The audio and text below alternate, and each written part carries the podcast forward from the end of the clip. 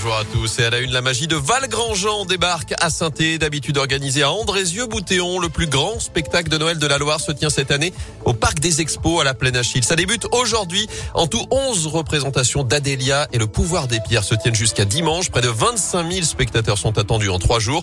Et l'association Valgrandjean qui organise l'événement annonce la couleur.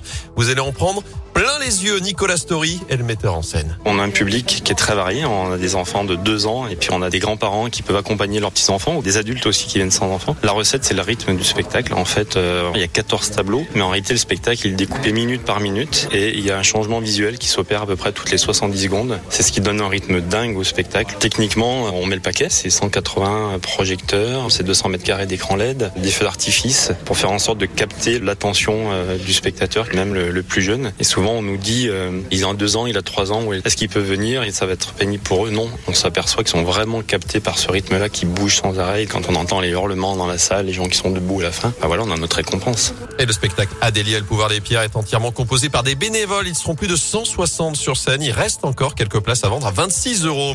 Autre événement au parc des expos ce week-end. Avis aux gourmands. Cette fois, le marché de Noël des producteurs locaux. Aujourd'hui, demain et dimanche dans le hall B. Ils seront 70 à proposer des produits gastronomiques de 9h à 19h. Passe sanitaire et port du masque obligatoire. Enfin, toujours dans la magie de Noël, Saint-Victor, Saint-Yves. Soirée de fête ce soir au parc de la Roseraie à Saint-Victor-sur-Loire avec de nombreuses animations, des spectacles, une retraite au flambeau ou encore un village gourmand. Ça se passe de 16h30 à 21h. Dans l'actuel coup d'envoi donc des vacances de Noël, Bison futé ce drapeau orange uniquement en Ile-de-France. Aujourd'hui dans le sens des départs, c'est vert chez nous dans la région. Ce sera plus compliqué en revanche sur les rails. Les différents préavis de grève sont levés. Le conflit est réglé à la SNCF, mais trop tard pour établir des conditions de circulation normales pour aujourd'hui.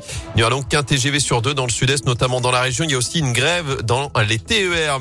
Une semaine tout pile avant le réveillon de Noël donc et l'ombre du Covid plane encore sur les fêtes de fin d'année avec plus de 60 000 nouveaux cas détectés ces dernières 24 heures. Près de 3 000 patients désormais en réanimation.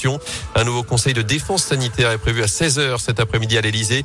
L'exécutif envisage notamment une nouvelle accélération de la campagne de vaccination, notamment en réduisant de 5 à 3 mois le délai entre la dernière dose et celle de rappel. Dans ce contexte, justement, le Scarabée ouvre ses portes pendant trois jours à Rouen avec cette campagne de vaccination sans rendez-vous à partir d'aujourd'hui jusqu'à dimanche. Ce sera même une nocturne ce vendredi de 14h30 à 22h. Demain et dimanche, ce sera de 10h à 18h. Ça concerne tous les plus de 30 ans puisque c'est avec le vaccin Moderna. Vous pouvez venir, que ce soit pour une première, deuxième ou troisième dose. En foot week-end de Coupe de France, les 32e de finale, l'entrée en liste des clubs de Ligue 1 Strasbourg a décroché hier le premier ticket pour les 16e de finale en éliminant Valenciennes. Ce soir, Lyon se déplace au Paris FC. Dimanche, programme chargé. Les Verts seront à Lyon pour défier la Duchère à partir de 13h45. La première, Pascal Duprat sur le banc de la SS. Et puis à 16h, direction l'Envol Stadium où Andrézieux recevra Montpellier pour une affiche de gala. Avant cela, il y a du basket, duel de milieu de tableau pour la chorale de Rouen, 7e en déplacement à Gravelines Dunkerque, 8e coup d'envoi à 20h.